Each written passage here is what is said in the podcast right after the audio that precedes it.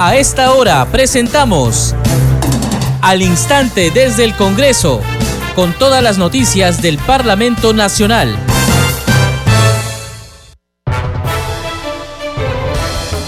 Amigos, ¿cómo están? Bienvenidos a Congreso Radio. En este momento empezamos al instante desde el Congreso. Está con ustedes en la conducción Perla Villanueva, en los controles Franco Roldán. A continuación, escuchemos los titulares. La Comisión de Fiscalización del Congreso citó para este miércoles a la empresaria Sada Goray, Salatiel Marrufo y al periodista Mauricio Fernandini, informó el legislador Héctor Ventura, presidente de este grupo de trabajo. La Comisión de Constitución aprobó el proyecto de ley que modifica la ley orgánica del Sistema Nacional de Control y de la Contraloría General de la República. La norma precisa que el Contralor es designado por el Congreso para un periodo de siete años. Culminado ese periodo, el Contralor seguirá en el cargo hasta que el Parlamento designe a su sucesor. En la Comisión de Ciencia se aprobó el predictamen del proyecto que promueve el fortalecimiento de los centros de innovación y transferencia tecnológica en los parques industriales tecnoecológicos. Y hoy se publicó la ley aprobada por el Congreso que ayudará a mejorar la selección de beneficiarios del programa del vaso de leche, su alcance y la eficiencia de la entrega de las raciones.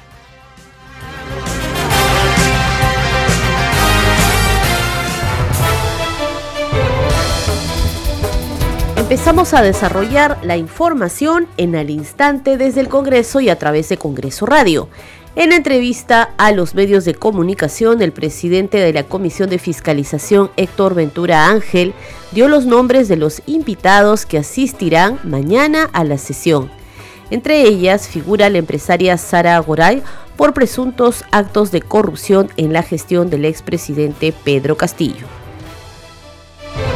Eh, para mañana están siendo citados Sada Goray, que es la exgerenta de Marca Group, Javier Pacheco, el procurador anticorrupción, para eh, preguntarle por qué no está siendo considerada Sada Goray en esta denuncia que tiene sobre organización criminal. Eh, Salatiel Marrufo, el exfuncionario que el 7 de diciembre del año pasado declaró cómo es que venía este dinero oscuro, más de 9 millones de soles, para beneficiar a algunos funcionarios, inclusive al expresidente Pedro Castillo. Eh, Mauricio Fernandini, un periodista que eh, eh, habría permitido usar su departamento para que se reúnan funcionarios de vivienda y representantes de Marca Group. y William de la Vega, que ha sido un exfuncionario de la SBN.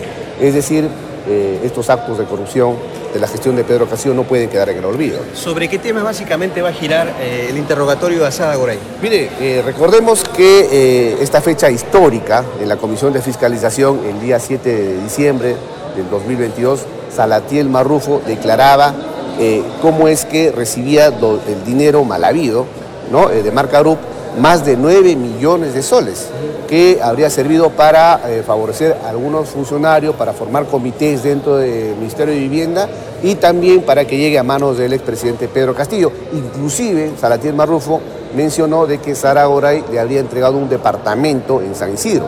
Todas esas declaraciones habrían pasado desapercibidas porque recordemos que en ese interín Lamentablemente Pedro Castillo pretendió cerrar el Congreso constitucionalmente y quedó en el olvido la palabra, la, la declaración de Salatiel Marrufo. Una última pregunta muy concreta, por favor. ¿Qué piensa sobre esta nueva versión que han dado los abogados de Pedro Castillo en el sentido de que intentó disolver el Congreso porque había sido amenazado de muerte? No, falso, reprochable. Eh, eh, ya sabemos que eh, el guion de Pedro Castillo siempre ha sido, digamos, un circo.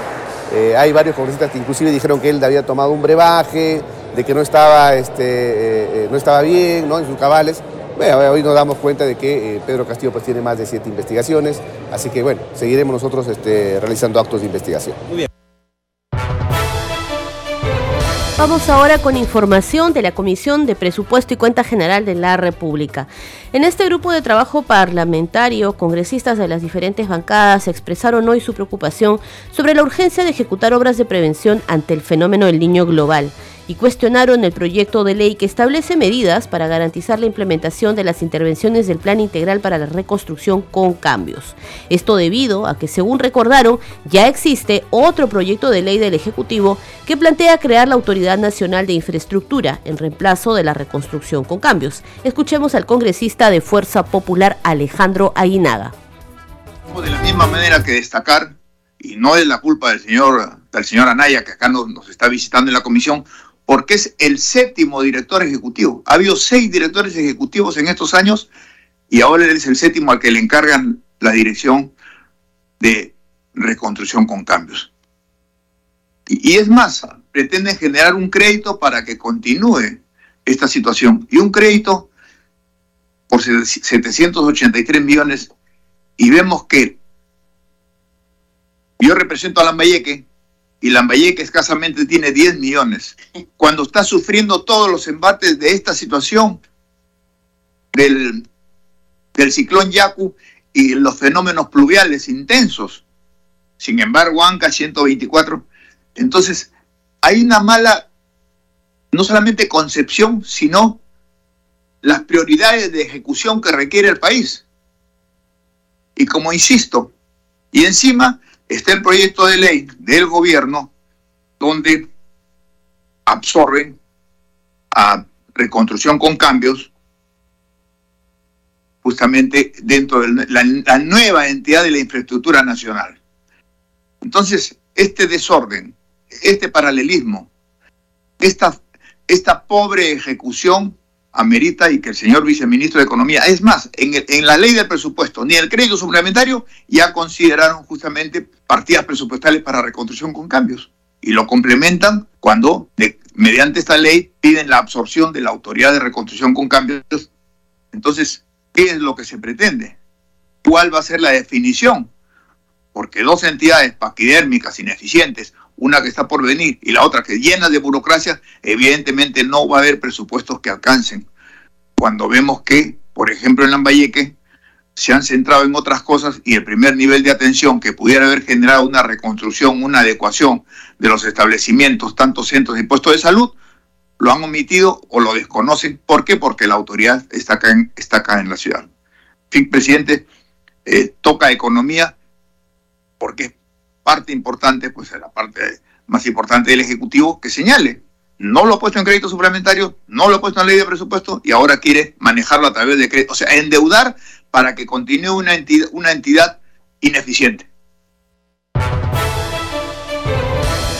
Continuamos con más información en al instante desde el Congreso y hoy se realizó la segunda mesa de diálogo Intercambio de Experiencias Regionales en el marco de la iniciativa para la creación de la Autoridad Nacional de Infraestructura del Perú.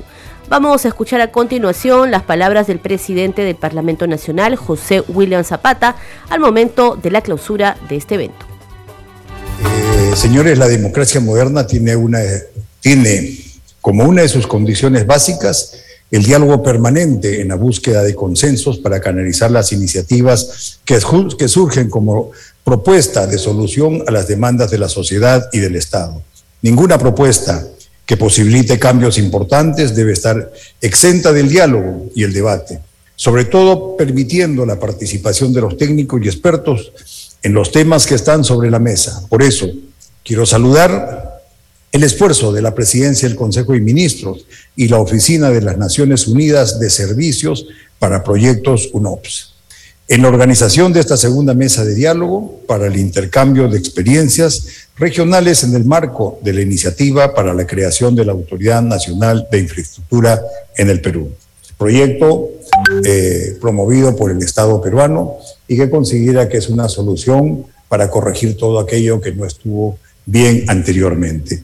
Es, muy importante que la participación de los expertos en, en los temas propuestos tenga además la presencia de los presidentes de dos comisiones ordinarias del Congreso, donde se producen los debates respectivos que son parte del procedimiento parlamentario. Tanto la congresista Diana González, presidenta de la Comisión de Descentralización, y el congresista Hernando Guerra García, presidente de la Comisión de Constitución y Reglamento. Es evidente, señores, que nuestro país requiere de soluciones para la viabilidad y la eficacia de los diferentes proyectos de inversión e infraestructura. Las experiencias regionales en América del Sur son una, referencia importante, sobre todo para los objetivos de desarrollo sostenible. El debate que ya comenzó desde la presentación del proyecto de la ley del Poder Ejecutivo que propone la creación de la Autoridad Nacional de Infraestructura, ha tenido diversas observaciones y opiniones que deben ser tomadas en cuenta para su mejor desarrollo.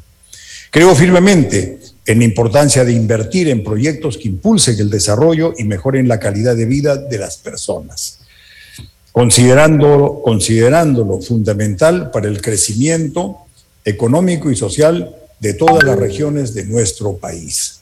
Sin duda, ha sido un diálogo, sí, creo que ha sido un diálogo constructivo y enriquecedor. Espero que podamos seguir trabajando juntos para promover la mejora de la infraestructura en nuestro país.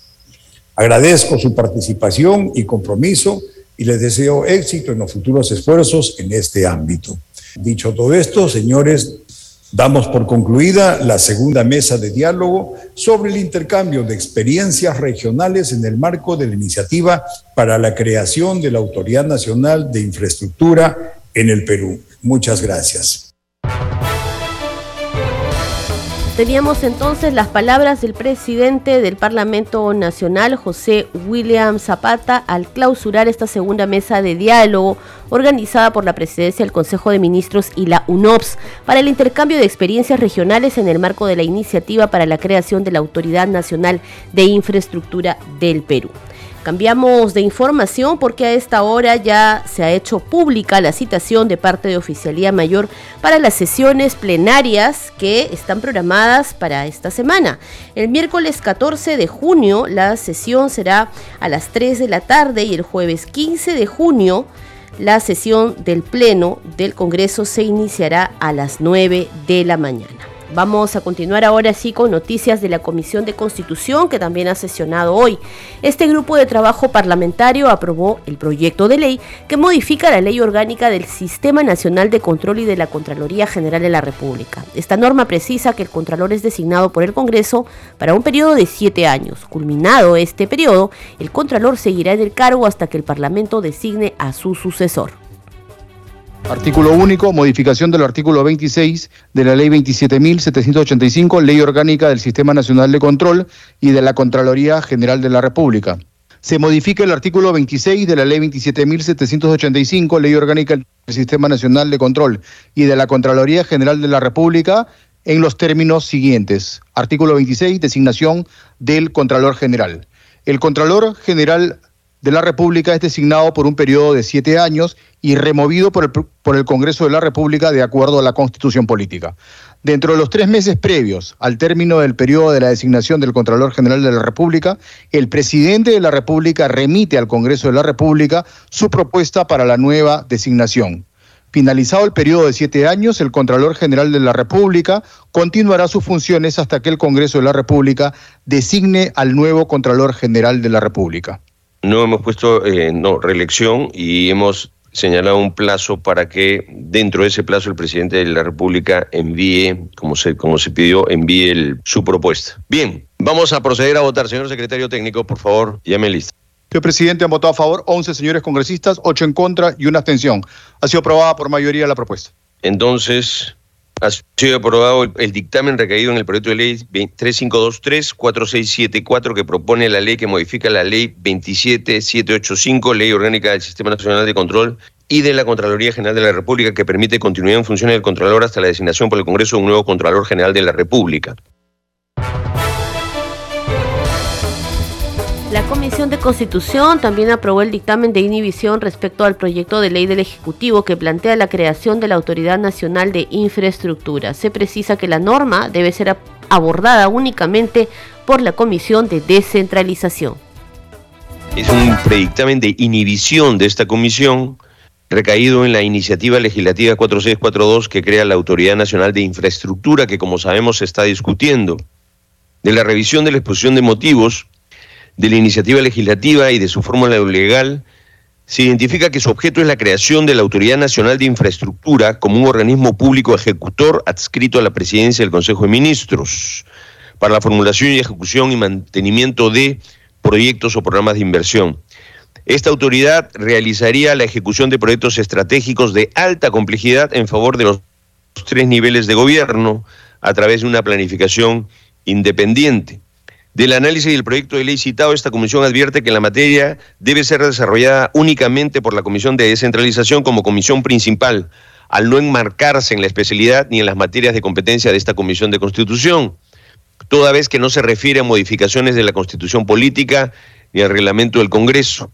En este sentido y en aplicación del criterio de especialidad que supone que una comisión ordinaria no invada otras competencias en materias de estudios, análisis y decisión, esta comisión recomienda un dictamen de inhibición bajo el marco jurídico establecido en el artículo C del artículo 70 del reglamento del Congreso. Pasamos al voto. Señor secretario técnico, por favor, si va a llamar lista. Señor presidente, han votado a favor del dictamen 19 señores congresistas, en contra dos señores congresistas. Ha sido aprobado por mayoría. Gracias, señor secretario técnico. Entonces, ha sido aprobado el proyecto de inhibición recaído en el proyecto de ley 4642-2022, ley que crea la Ley de Autoridad Nacional de Infraestructura. Vamos a continuar con más información en el instante desde el Congreso. En el siguiente informe especial vamos a conocer cuál fue el procedimiento que siguió el Congreso de la República para la vacancia del detenido expresidente Pedro Castillo, luego que diera un golpe de Estado el 7 de diciembre del 2022. El Parlamento en defensa de la Constitución y del orden democrático tomó importantes decisiones sustentadas en las normas constitucionales. En el siguiente informe, nuestro compañero Josman Valverde, conozcamos paso a paso cuál fue este procedimiento en el Parlamento para declarar la vacancia por incapacidad moral de Castillo Terrones. Disolver temporalmente el Congreso de la República e instaurar un gobierno de emergencia excepcional. Nadie debe obediencia a un gobierno usurpador, ni a quienes asuman funciones públicas en violación de la Constitución y las leyes. Ha sido aprobada la resolución que declara la vacancia de la presidencia de la República por, la causal prevista en el inciso 2 del artículo 113 de la Constitución Política del Perú, concordante con el artículo 117 de la Carta Política.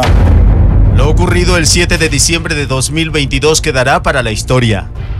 Por la mañana Pedro Castillo rompía el orden constitucional cuando leía, tembloroso, su ya conocido mensaje a la nación desde Palacio de Gobierno.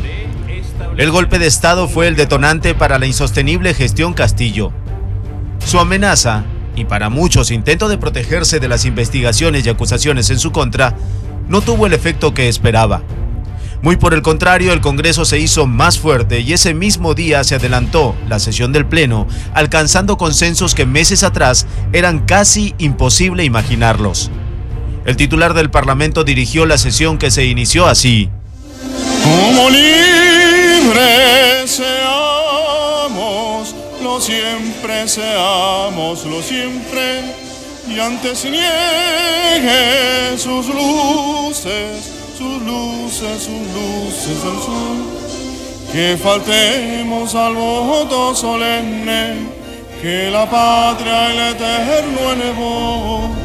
Señores congresistas, ciudadanos del Perú, esta mañana el señor Pedro Castillo, en abierta y flagrante violación de la constitución política, ha anunciado una irrita disolución del Poder Legislativo, pretendiendo también declarar en reorganización la Fiscalía de la Nación y el Poder Judicial, todos organismos constitucionalmente autónomos. Williams Zapata recordó que las decisiones que iban a ser tomadas en ese momento por la representación nacional tenían amparo constitucional. Frente a ello, en defensa del pueblo del Perú, de la Constitución y del orden democrático, procederemos a tomar las decisiones de conformidad con el artículo 46 de la norma constitucional. La votación fue nominal. Las expresiones de los parlamentarios eran incluso distintas a las de días antes, cuando alcanzar 87 votos para aprobar la vacancia era imposible. Bazán Calderón, Bazán Calderón, a favor. Bazán Calderón, sí. Bazán Narro. Necesitan, sí. Bazán Narro, sí. Cerrón Rojas. Cerrón Rojas, sí. Paredes Piqué. Porque el pueblo no le debe obediencia a un gobierno usurpador, sí. Paredes Piqué, Los resultados de la votación fueron celebrados en el hemiciclo. Votación cerrada. Han votado a favor 101 congresistas.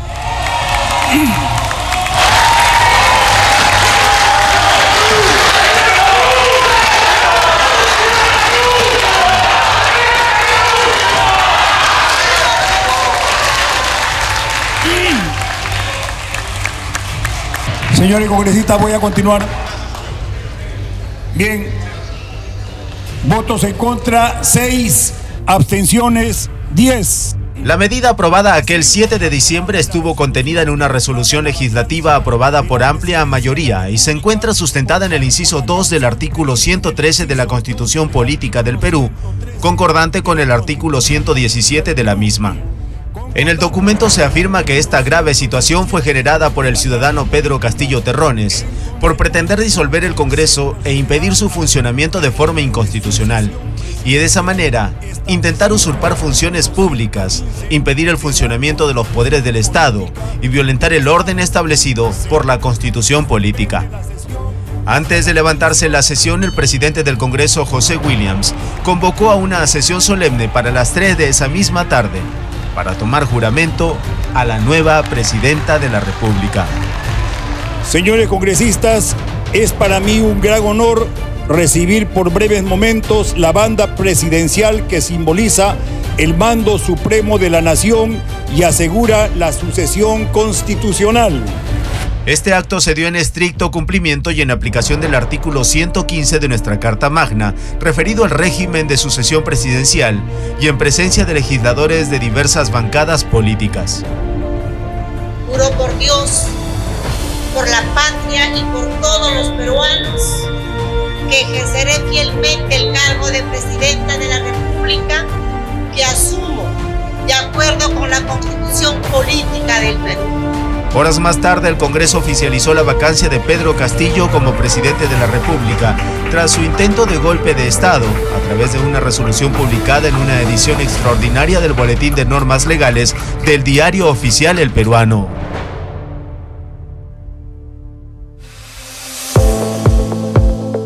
Congreso en redes. A esta hora tenemos información con nuestra compañera Danitza Palomino. Adelante, Danitza. Gracias Perla, vamos a dar cuenta de las publicaciones en redes sociales. Iniciamos con la publicación de la cuenta de la Comisión de Descentralización. Dice lo siguiente, ya es ley. Se publicó la ley 31782 que fue impulsada por la Comisión de Descentralización que preside la congresista Diana González. Esta ley establece normas complementarias para la ejecución del programa del vaso de leche. Ahora vamos con una publicación de la Comisión de Constitución. Dice lo siguiente, Contralor General de la República continuará en funciones hasta la designación de uno nuevo por el Congreso del Perú, al ser aprobado por mayoría predictamen de ley orgánica del Sistema Nacional de Control y de la Contraloría del Perú. Bien, hay que decir que este es un dictamen aprobado en la Comisión de Constitución que pasará a ser debatido al Pleno del Congreso.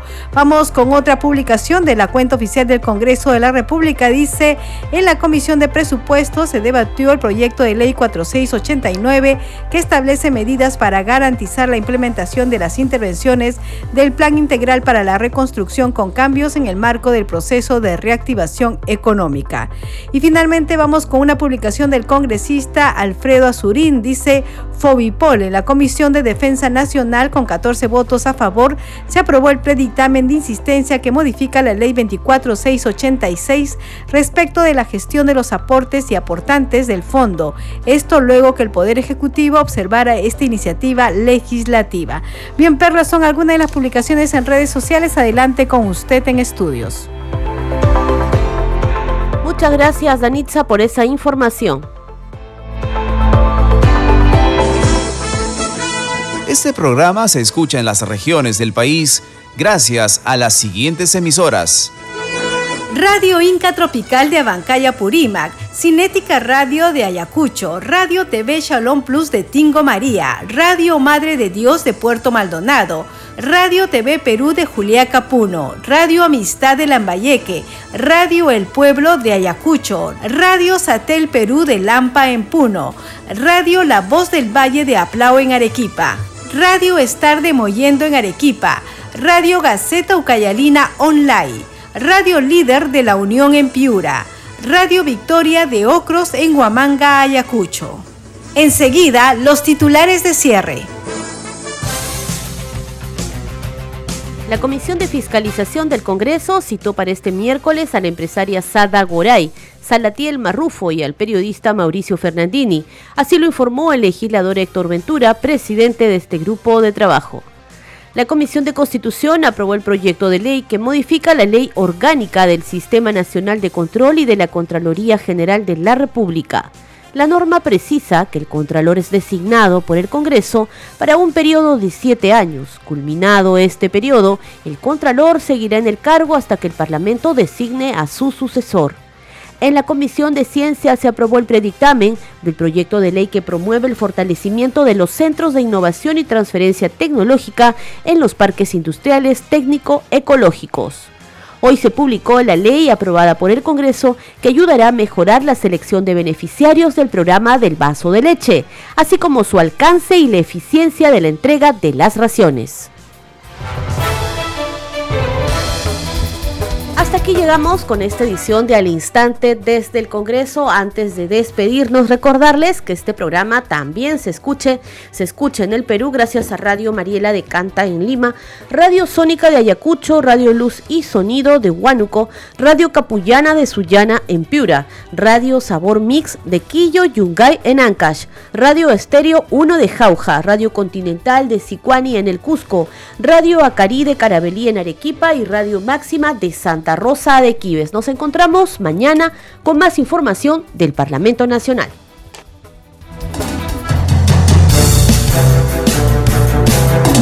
Hasta aquí, al instante desde el Congreso, con todas las noticias del Parlamento Nacional.